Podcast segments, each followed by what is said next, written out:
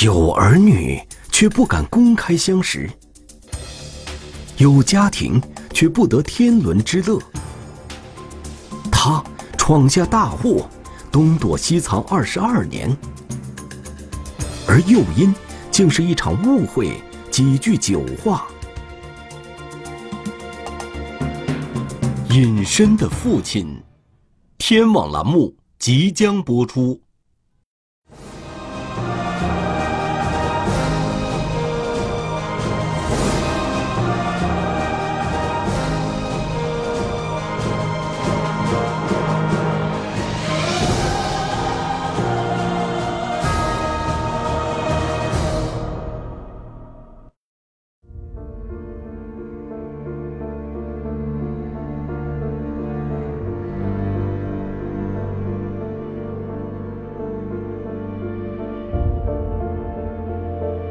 反正这是有一有一个有一个孩子，孩子在二十来二十多，也得二十来岁。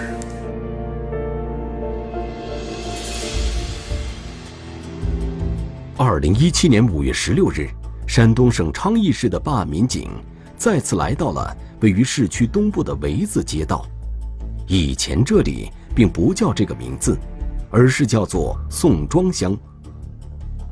公安局的侦查员们在过去的二十二年间里，已经不知道有多少次来过这个地方了。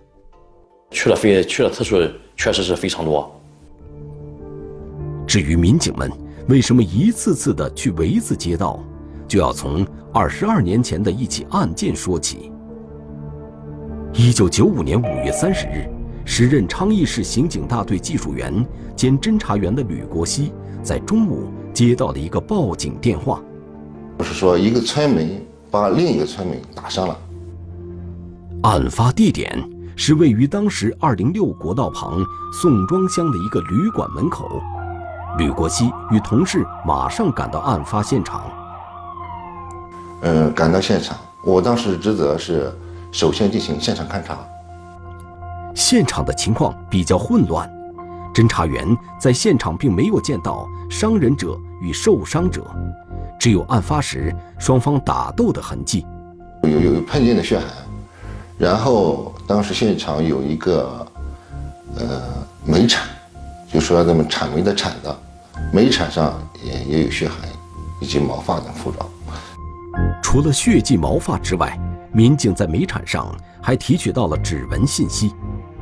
通过走访围观群众得知，伤人者姓刘，被打伤的人是姓徐的邻居，两人冲突的原因竟然是因为一条狗。在报案的两个小时前，徐姓村民在酒后回家途中经过刘某所开的旅馆，因为狗叫就骂了几句。狗是刘家的，听到叫骂后，刘某认为是姓徐的村民借着自家的狗在说自己，两人因此发生了口角。俗话说“相打无好手，相骂无好口”，两人口角起来，以后矛盾逐步升级。在争吵过程中，刘某顺手拿起一把煤铲砸向了徐姓村民，徐某应声倒地。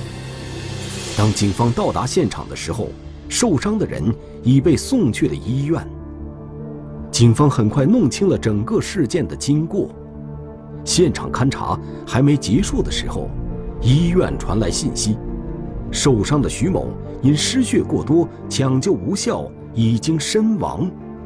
民警的心一下子提了起来。这个案子转成命案了，呃，我们马上在领导带领之下。赶到医院，呃，查找刘某，但是刘某到处也找不到。经过反复调查，民警们确认，手术室传出伤者死亡的消息后，嫌疑人刘某就消失在了医院里。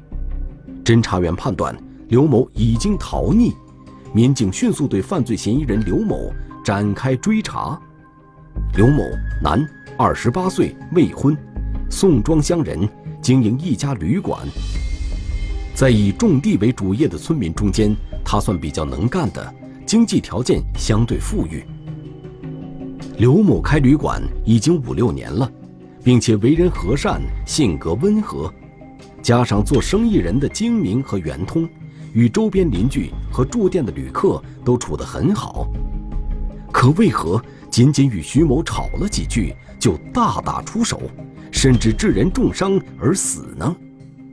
刘某也不是一个有劣迹或者品德上就是评价很负面的这样一个人，总的来讲评价还比较好。而且徐姓村民受伤后，还是打人的刘某第一时间将他送到了医院。从医院逃跑后，会去哪里呢？我们分组对，就是刘某可能去的他的家中、他的父母、他的亲戚，就是关系比较好的朋友，立即调查摸底。昌邑并不大，刘某会不会逃去了外地？民警迅速封锁了。通往周边县市的所有交通要道，对这个当地的车站、出租车，当时还有那种就说那些摩的啊、呃、呃三轮啊，这样就在当地派出所配合之下，也进行了布控。但是，民警调查发现，刘某离开医院后，既没有回家，也没人看到他是什么时间、依靠什么交通工具离开的。民警分析，他一直生活在本地，基本没有外地生活的经验。突然从医院逃走，必然不会带太多钱。如果没钱了，他极有可能会与家人或者亲属联系。于是，对刘某家和他的社会关系进行了长期调查。有路过的、经过他门口的，就说进出的人员，你尽量还不能让他被发现。然后有时候对可疑的，认为可能怀疑说。可能与他有关的，你还要秘密的跟踪。办案民警甚至一度将调查范围扩大到刘某外省的远亲，但一个月过去了，不仅没有捕捉到刘某的身影，更没有发现谁与刘某联系。刘某好似人间蒸发了一般。时间一天一天的过去了，这个案子。却一直悬在昌邑民警的心里，不曾忘记。接下来的十几年间，昌邑警方多次重启案件，民警们先后跑了十一个省、三十多个城市，成立了多次这个对这个逃犯刘某的追逃组。我基本我们基本上，呃，能找到也都找齐了。转眼间，二十二年过去了，昌邑市公安机关的领导换了一任又一任。刑警大队的人员也发生了很大改变，但刘某却始终不见踪迹。这起悬而未决的命案，成为民警心中无法打开的结。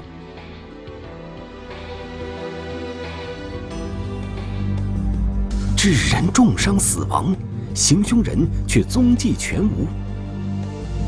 重启调查，民警获得宝贵线索。行凶者又能否被缉拿归案？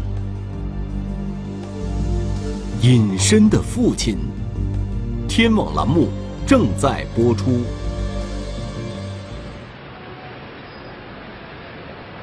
为查清积案，二零一七年五月，昌邑市公安局成立了专门针对往年未破特大刑事案件的命案追逃专班。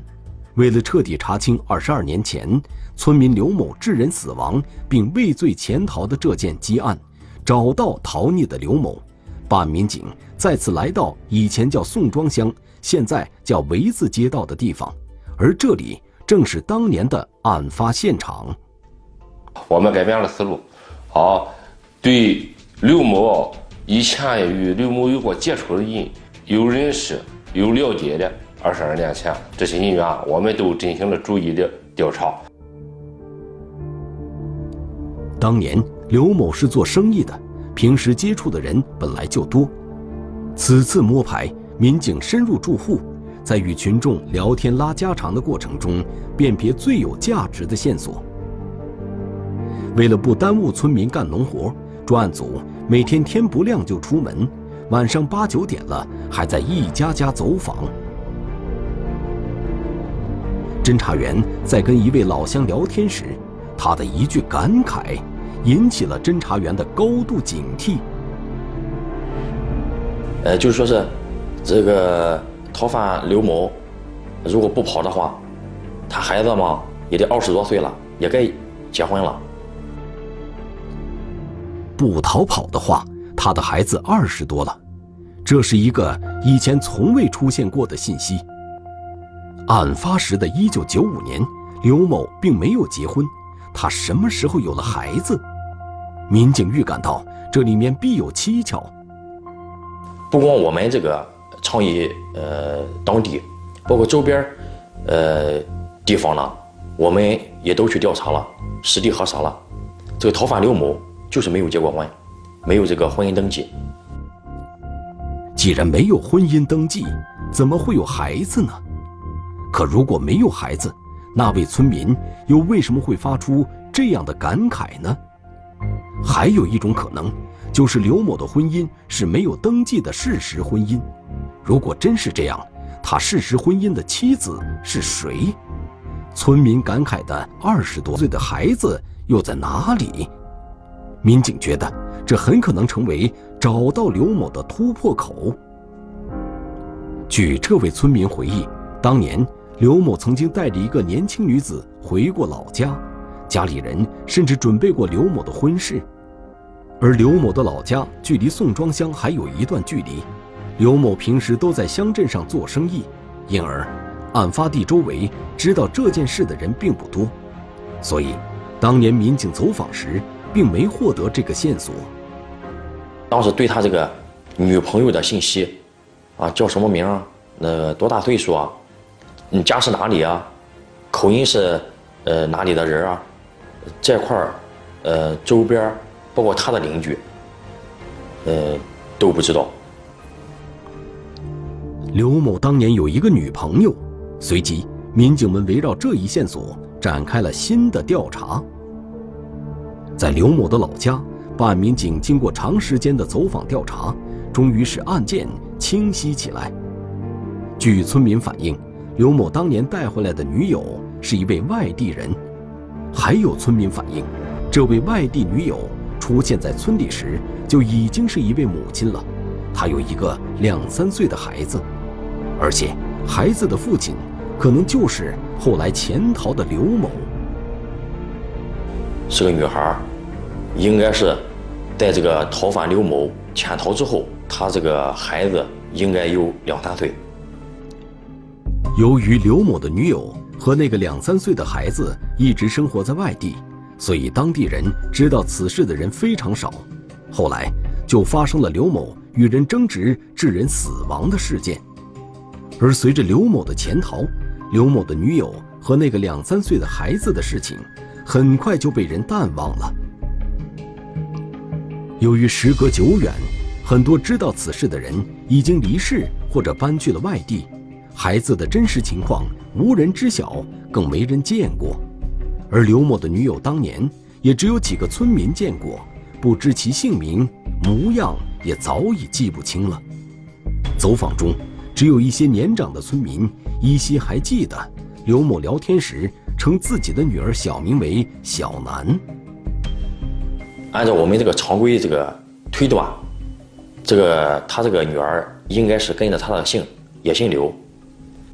当年两三岁的孩子，今天应该二十四五岁了。如果刘某真有这么一个孩子，他会在哪里呢？我们就是，呃，把这个可能性的这种，呃，组合，呃，刘小楠了，刘某楠了，刘什么楠了，我们进行了这个，呃，查询。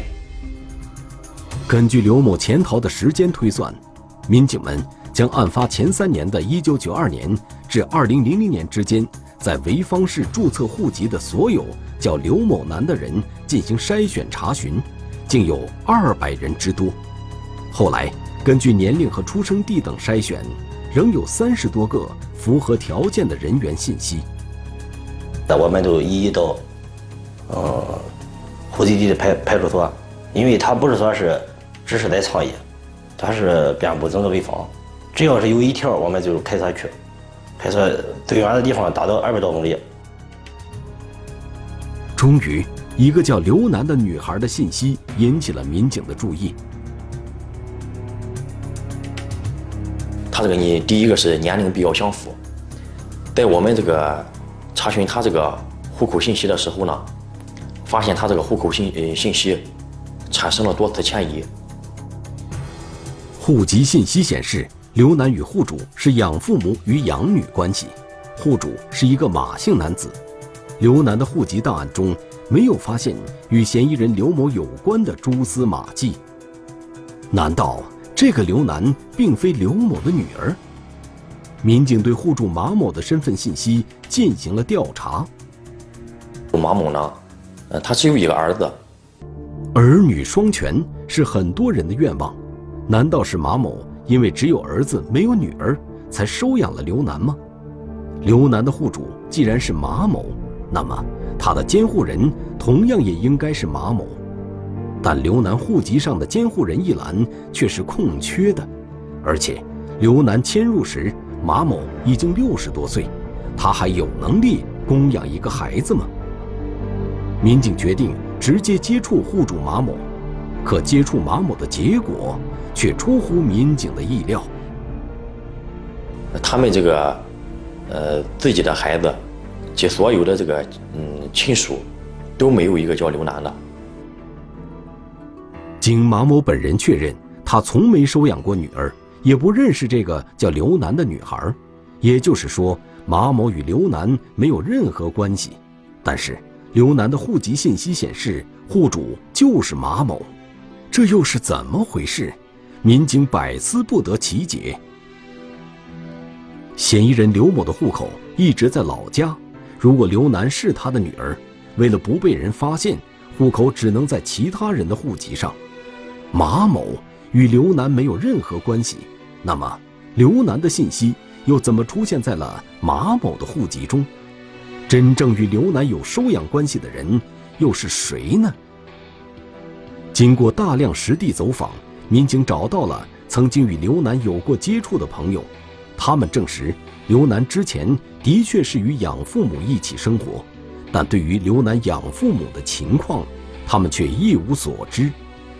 根据我们呃再进一步的这个这个调查走访，呃这个发现这个刘楠好像这个跟他这个养父母一起去了外地，啊，后来这些情况呢，我们就呃。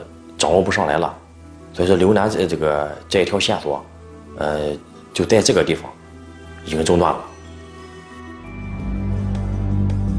致人重伤死亡，行凶人却踪迹全无。调查走访，女儿的信息扑朔迷离。继续摸排，母亲却出现在了河北保定。实地调研，户籍迁移信息疑点重重。隐身的父亲，天网栏目正在播出。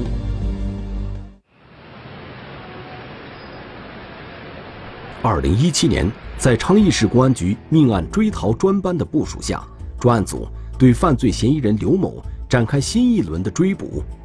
意外发现，刘某在案发时很可能已有事实婚姻，并育有一个女儿，叫刘楠。可刘楠的户籍却挂在一个没有任何关系的马姓户主上。当时我们就怀疑，纸质档案开始电子化管理的时候，信息呃录入呢，有可能出现了错误。专案组立即向户籍科寻求解答。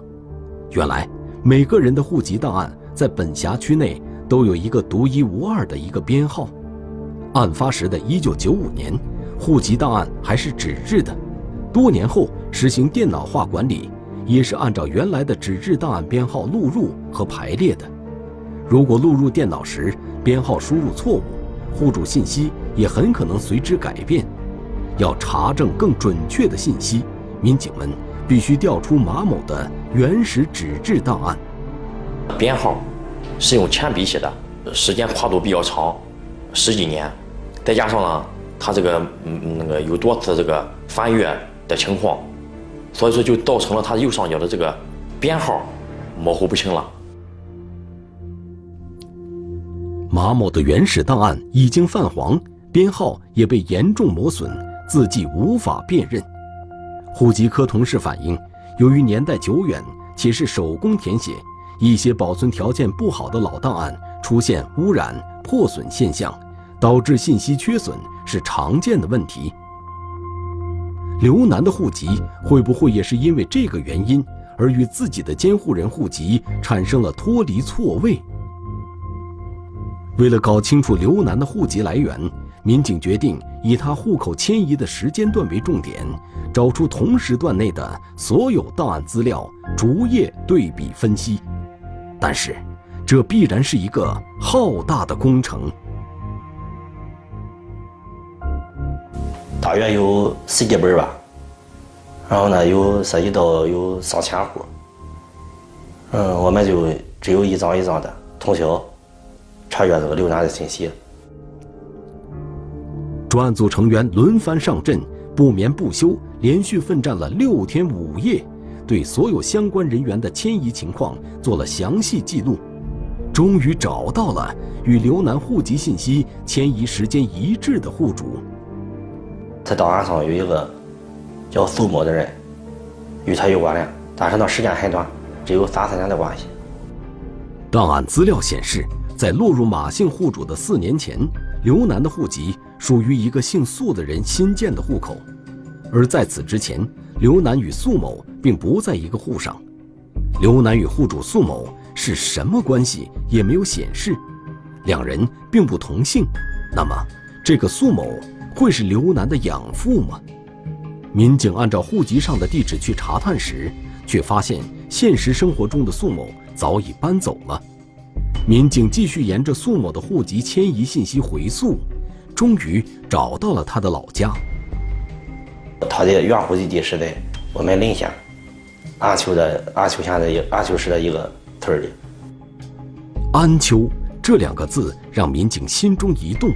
在之前的调查中，曾有知情者透露，刘某二十二年前的女友可能是安丘人。民警迅速赶往安丘。并找到了苏某最原始的户籍档案。苏某与刘娜到底是什么关系？这个我们必须要查清。再就是，苏某与在逃的刘某，或者是苏某的身边重要关系人与刘某之间是不是有关系？核对苏某的原始户籍，民警没有发现异常，但他的一个妹妹，户籍不仅有过多次迁移，档案信息也发生了多次异常改动。在最原始的档案里出现年份显示的是一九六七，后面的迁移过程中又有一九六九、一九七一等不同年份，并且每次迁移名字也不一样。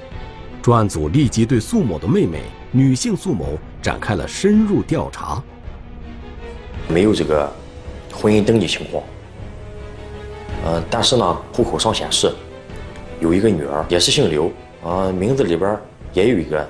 男子，苏某妹妹的女儿刘某楠，与警方侦查的刘楠相差三岁，名字相近，并且民警没有查到刘某楠父亲的信息。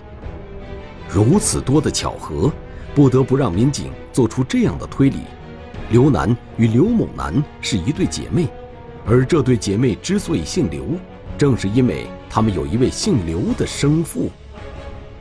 刘楠。那是不是就是这个苏姓女子的大女儿？这个户主苏姓男子，那是嗯，那是不是就是这个刘楠的舅舅？如果民警的推断是对的，刘某楠的母亲，女性苏某，应该就是刘某二十二年前的女友，只不过刘楠是他的长女，户口落在了哥哥男性苏某户上，刘某楠。则是他的第二个女儿，只不过户口仍然跟着他自己。然而，苏某兄妹和刘某楠的户籍虽然还在安丘，但他们早在十几年前就搬去外地，不知去向了。二零一七年，全国的交通、住宿、通讯等已普遍实行实名制，想要查询一个有户籍信息的人员，并不是什么难事。但是几经周折，专案组却一无所获。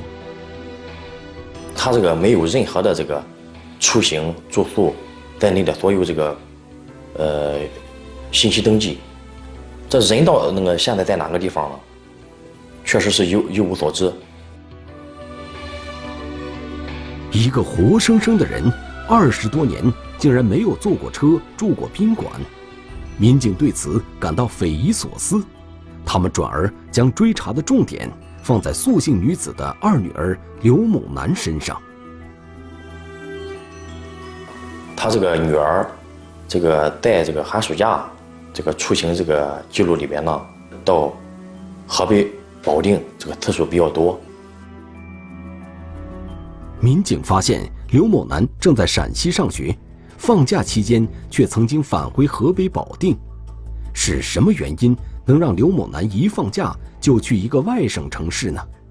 为了解开谜团，专案组立即驱车五百公里赶往保定，发现这个苏姓女子，这个果真就是在这个保定市莱湾县这个有轨迹。及生活的情况，专案组很快锁定了素姓女子的位置，但无法确定嫌疑人刘某是否与素姓女子生活在一起。为避免打草惊蛇，民警决定先暗中侦查。外地口音，我们呢不方便暴露自己的身份。我们呢，四个人对他的住处，一是住处，二是他平常工作的时候。一直就说，有人对他进行玩弄着。苏某每天外出的时间很少，民警在苏某住处接连蹲守了五天，没有发现他家中出现过什么男子，也没有什么可疑男子与他有过接触。但民警发现，除了刘楠、刘某楠姐妹之外，没有结婚的她还带着两个孩子。孩子们的父亲，民警同样查不出任何信息。那么，这个看不见的父亲，会是民警苦苦寻觅的那个刘某吗？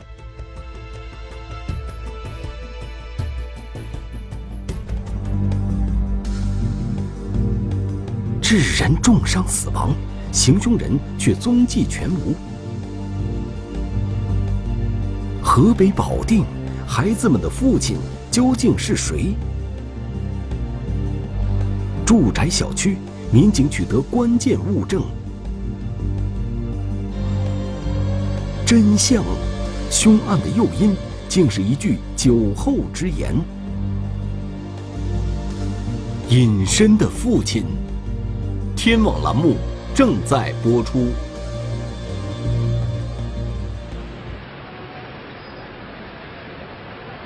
为寻找犯罪嫌疑人。山东昌邑的办案民警奔赴河北保定，锁定了刘某二十二年前的疑似女友苏某。经查，苏某未婚，却是几个孩子的母亲。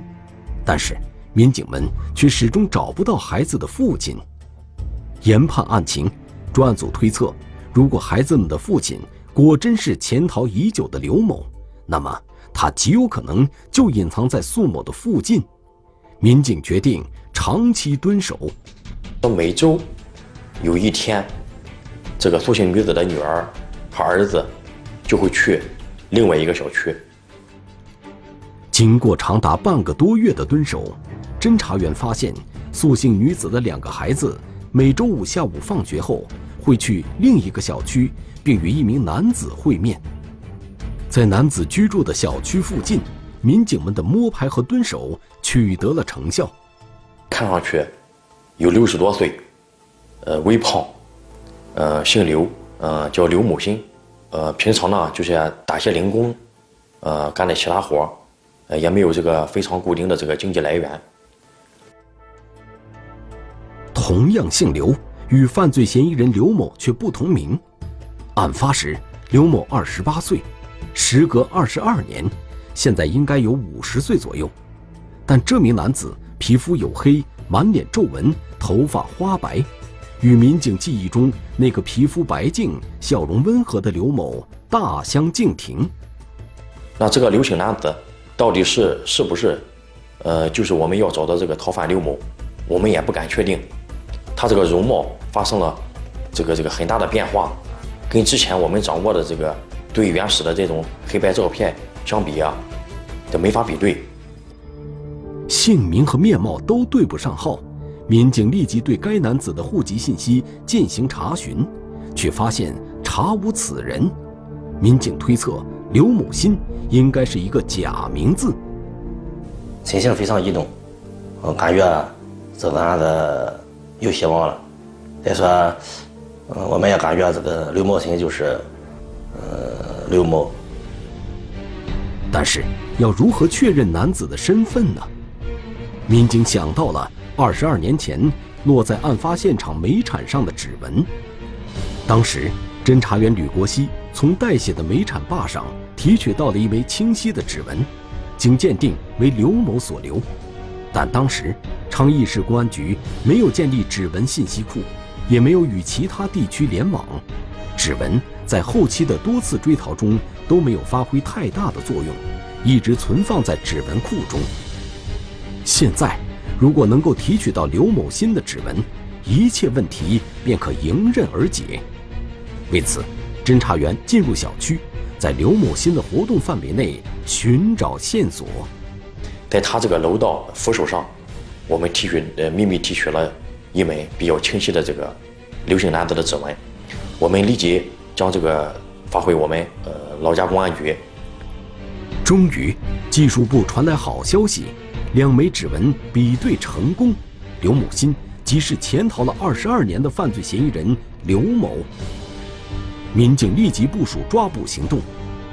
由于嫌疑人刘某经常不在小区里居住，日常行踪也不固定，在抓捕时机的选择上，专案组非常谨慎。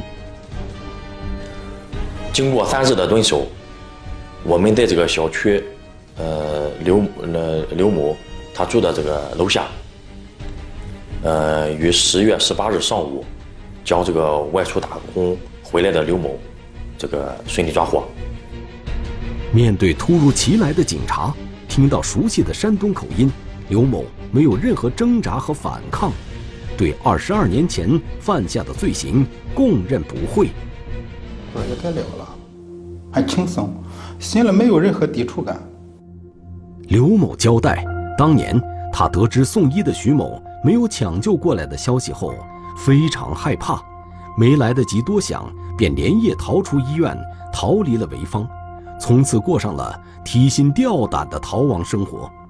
这么多年来，他从不敢说出自己的真实姓名，也没睡过一个好觉，不到四十，头发就白了大半。一个没有身份逃亡的时候，实际上这个思想思想境界是很痛苦的，摆不脱。你怎么着？你睡觉你也想啊，你做事的时候做任何时候都想，而且你在做任何时候的事事情的时候，事事谨小慎微。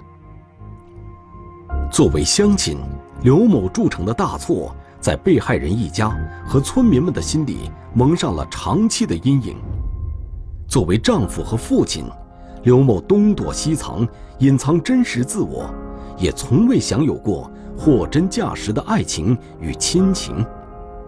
民警认为，如果当初刘某能够投案自首，勇于承担错误，今天也许他早已服刑完毕，过上了平静的生活。他完全可以堂堂正正的孝敬父母，堂堂正正的享受自己。以及家庭应该享受的幸福生活，给予自己的子女一个良好的、公开的和其他和其他孩子一样的成长的机会。逃得了一时，逃不了一世。在公安机关的严密追捕之下，总会露出马脚。啊，最终是要接受法律和人民的审判。可惜的是，覆水难收。生活中的每一次过往都不可能重来，人应该时刻警惕冲动的后果和由此带来的惩罚，不要因为一时冲动而抱憾终生。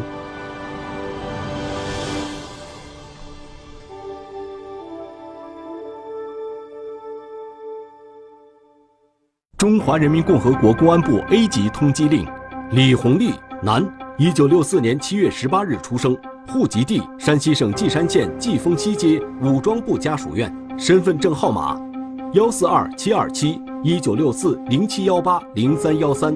该男子为重大盗抢骗犯罪在逃人员，公安机关希望社会各界和广大人民群众及时检举揭发盗抢骗等违法犯罪活动，发现有关情况，请及时拨打幺幺零报警。湖北宜城一名女子清晨离奇失踪，关系排查，债务纠纷疑点重重。监控录像锁定一辆白色面包车。案中有案，究竟谁才是幕后主谋？幕后真凶，天网栏目近期播出。